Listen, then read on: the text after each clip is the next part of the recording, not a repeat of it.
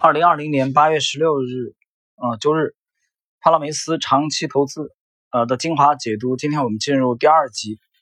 第二集呢，我们进入这部著作的第一章啊。第一章呢，主要讲的是早年的生活。早年生活我们讲了啊，这个内容很精彩，但是我们也篇幅比较长，没必要这个逐一逐字的啊。呃，这个我们就选取我认为精华的部分。第一章他谈的早年生活，其实他讲出生是出生一个这个啊很平凡的家庭。呃，谈早年的时候谈到了一点，他对物理啊比较比较厌恶啊，物理不是很好。然后讲到童年，他是这么讲：我的童年没有经历过巨变啊，没有受过严重创伤，也没有一点点迹象表明自己是一个金融神童。我只是忙于和同学们玩耍。总之，我的童年和大部分人一样平淡无奇。然而，我在十六岁之后爱上了阅读。这也成为我的突出特点和生活常态。啊，他谈到了很喜欢阅读。我迷上读书，可以说源自我父亲一位朋友的儿子。一天晚上，他对我说：“书可以展现一个无边无际的世界，而在这个世界里，我们可以发现我们平淡无奇的生活中看不到的事情。”当时，作为一个害羞内向甚至孤僻的男孩，我很自然的就沉溺于书中千奇百怪的故事里。通过和他聊天，一个名字深深的印在了我的脑海里。马塞尔·普罗斯特，我的这位朋友在十四岁时就成为普罗斯特的书迷，而我成为普罗斯特的粉丝则略晚一些。解释一下，普罗斯特是法国二十世纪最伟大的这个小说家啊，他的这部名著代表作《追忆似水年华》，我想这个熟悉法兰西文学的人啊，应该都读过的啊。这部这部著作是一部长篇的啊巨著。这种对阅读的热情在戏剧。影视和新闻等所谓的知识界中并不是奇珍异宝，但在投资领域中，热爱阅读绝对能让你从普通水准的专业人士中脱颖而出。我们能通过阅读接触无穷无尽的人物和故事，无论这些人或事是真实存在的还是想象出来的。我们能够培养出一种开放的心态。我在十六岁以后读了很多小说，尤其是西班牙和法国的名著，比如加尔多斯啊、塞万提斯。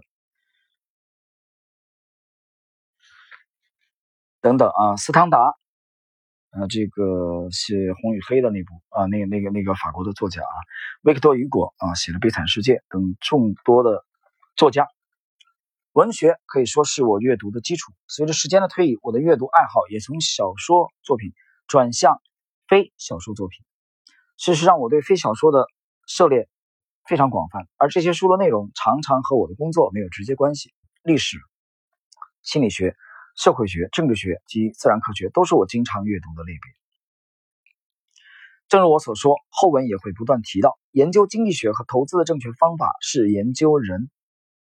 啊，这一点是是本书的精彩片段之一啊！研究人，这就意味着小说类作品和非小说类作品都是建立起自己世界观的良好基础。我这里解读一下，他讲的这个研究经济学和投资的正确方法是研究人。这里边实际上是一种非常朴素的世界观啊。等一会儿在我们往后介绍这部名著的后续精华的时候，你会发现这部书很闪光的一点，也是在新华书店当时我拿起来翻阅这几分钟当中让我跃入眼帘的，让我快速的决定买下来这本书的主要原因，就是他提到了奥地利学派的呃这个巨博这个冯。这个哈这个哈耶克，那么奥地利学派当中一个最大的有一个最大的特点，就是对人的研究啊，人的行为的研究。比如说哈耶克的恩师米塞斯就写过写过这部长篇的巨著《人的行为》啊，研究人。所以对人的研究是作者他的投资思想三次飞跃当中的第二次。这个后文我们会会继续解读啊啊，接下来谈大学生活这部分内容啊。我反反复复读了两三遍以后，啊，给我留下深刻印象的，我认为比较精彩的是后续的内容。大家，大家，我们一起。我必须声明，除了萌生对商业的兴趣以外，我在大学里几乎没有学到什么有价值的经济学知识。除了新古典经济学里边的供需曲线、理性人假设以及现实世界中并不存在的市场均衡以外，好像就没什么了。谢天谢地，二十年后，哈耶克和冯·里塞斯就像经济学界的超级英雄一样。拯救了我对经济学的认知。大学里的经济学教育并不能产生经得起时间检验的简洁清晰的原理，只是真正的耻辱。因为有些人想给他一种他本没有的重要性，所以他们建立了大量数学公式来掩盖主导经济学教学的新古典经济学家缺乏明确性和连贯性的症结。然而，经济学是一门覆盖面很广的学科，这也使得我能够涉足一些令我感兴趣的领域，或者至少能排除掉一些我没必要涉猎的领域。大学刚开始时，我的学习成绩中等，但在我开始大量阅读啊与这个学科相关的书籍后，我的学习成绩得到了提升。回顾过往，经过在这所普通公立大学五年的学习以及多年的专业实践，我得到的最重要的结论之一就是。知名大学甚至大学教育的重要性未免被夸大了。一个人在二十几岁学到的东西，不如终身学习重要。当然，我说的是终身自学。啊，我停顿一下，这里做一个解读啊。今天下午我在读这个李路的这部新著啊，就是查理芒格的，在中国的很好的，可以几乎是唯一的搭档。李路这部名著的时候，我读了以后。啊，很很有感慨，看到那个照片，我就跑到女儿的房间啊，把那一段给她看。那这里边李璐就谈到了终身学习的重要性，就是持续不断的学习，不停顿的，没有任何人催促你，你自己富有使命感的去学习。那么在今天晚间我在录制这期节目的时候啊，我在读帕拉梅斯，晚饭以后读帕拉梅斯的这部著作，帕拉梅斯谈到的是终身学习，身体的身。下午的时候，我和女儿谈这个李路这部著作里边谈的是终生，啊，一生，意思啊都是相近的，就是不断的、不停顿的学习提升自己。所以你看，每一位有成就的人，无论是帕拉梅斯还是这个李路先生，都他们身上都具有这个特征。好，我们接下来看，在这一章啊，这一章当中呢，谈到他在 I E S 一商学院。的经历当中，给我印象比较深刻的是这样的，呃，我我觉得非常幸运啊，我通过自我认知看清了自己的方向，而有些人则一直都在寻找自己的方向，从未认清自己。对我来说，摆在我眼前的东西已经非常清楚，我不适合做销售或者成为领导，我更适合潜心学习、反思并不断的阅读。换句话说，我更适合做分析工作。大家听清楚没有？帕拉梅斯在。非常年轻的时候就看明白了，他不适合去当官啊，做官混体制。然后呢，他适合做什么？他也看得很清楚，他适合做分析工作，他也不适合成为一个销售销售人员。他提到，他一九八七年十月经历了股市的崩盘，但他对股市啊，对投资啊，一点概念都没有，没概念。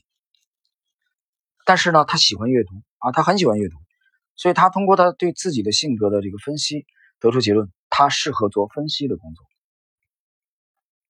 接着，呃，由于阴差阳错的原因，他错过了这个普华永道啊会计师事务所的邀请，结果很偶然的机会加入了这个贝斯因特啊这家公司来担任投资分析师，其实是正式的迈入了投资领域啊。接下来我们就看。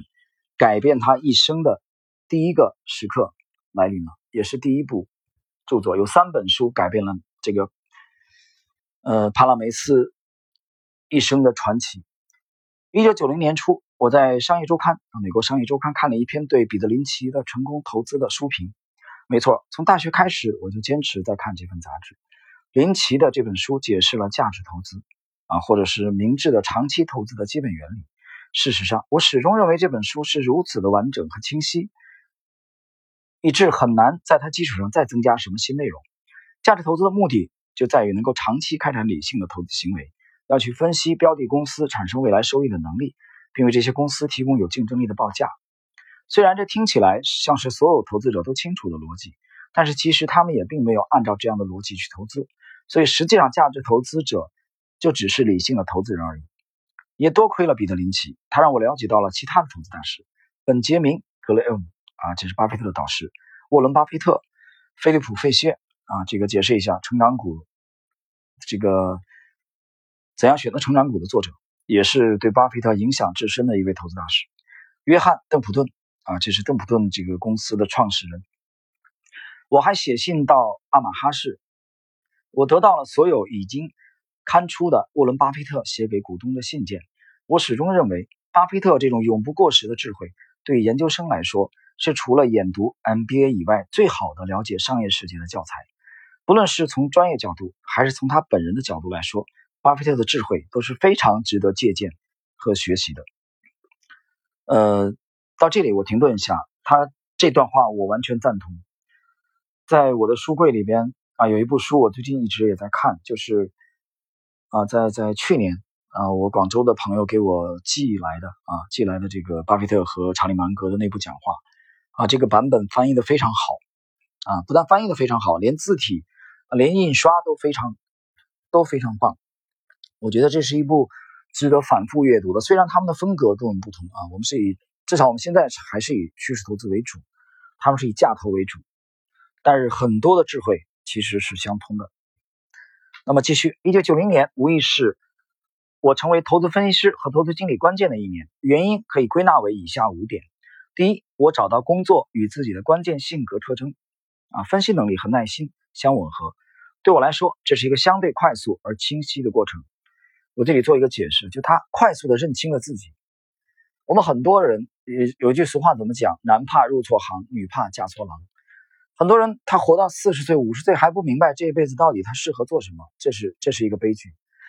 很幸运的是，我们的传主啊帕拉梅斯很早就想清楚了这一点啊。弗朗西斯科·加西亚·帕拉梅斯在他很早的时候，九零年前后就想明白了这一点，而他呢，也只不过是一九六六年出生的。当年他才二十四岁，就想明白了自己这辈子到底适合做什么。第二，与我共事十八个月的上司桑托斯·马丁内斯·孔德，在一九九一年一月离职，研究主管的职位就空了出来，我因此主动提出接替该职位。